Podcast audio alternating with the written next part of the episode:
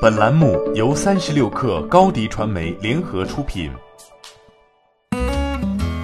本文来自三十六氪作者顾凌宇。纽约时报消息，共享出行巨头 Uber 已就其在印度的外卖业务 Uber Eats 以三点五亿美元的价格，约合二十四亿人民币，与本土竞争者 Zomato 达成了出售协议。据悉，Uber 获得了后者百分之九点九九的股份。作为交易的一部分，Uber Eats 所有历史资产，包括配送设施、客户信息和历史数据，逐步迁移至 Zomato。未来的六个月里，当用户在印度 Uber 使用外卖服务时，将会链接到 Zomato，但是这不包括接盘 Uber Eats 的印度团队。这家被称为印度版大众点评的独角兽，创办于2008年，2014年进军外卖业务以来，其与竞争对手 Swiggy 和 Uber Eats 逐渐构成印度外卖市场的三足鼎立。现在平衡被打破了。据本地媒体数据，Zomato 的日订单量为120到130万，Uber Eats 为30到60万。此次收购有望使 Zomato 的日订单总量超过日订单量为一百四十万至一百六十万的 Swiggy。更为利好的是，Zomato 和 Uber Eats 的主要客群不同，Zomato 更迎合高端消费者口味，而 Uber Eats 则偏重价格不超过三美元的平民饮食。前者由此得以扩大细分市场规模。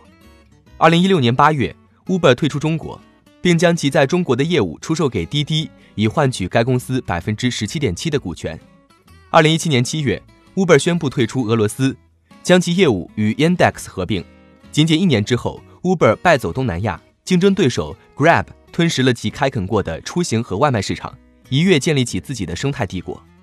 由于外卖业务最后一公里的独特获利性质，各路玩家似乎总是尝试建立多元化的经营模式。但是这一次，为什么受伤的又是 Uber？从中国到东南亚，再到印度。Uber 已经为其想要征服全球的雄心买了太多单。事实上，自上市以来，Uber 亏损速度明显超过扩张速度。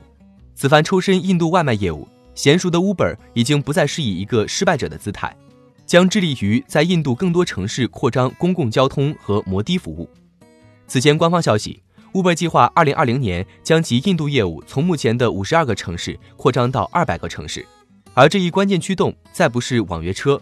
而在于本土化的摩的，对 Uber 来说，这也许是一件好事，不再恋战某些无法占优的市场，从出售的业务中获得股份，专注核心业务的同时，依旧坐享市场红利。毕竟，现在股东们关心的问题是，究竟什么时候能够盈利呢？会是二零二一年在非洲吗？欢迎添加小小客微信，xs 三六 kr，加入克星学院。每周一封独家商业内参，终身学习社群，和大咖聊风口、谈创业，和上万客友交流学习。高迪传媒，我们制造影响力。商务合作，请关注新浪微博高迪传媒。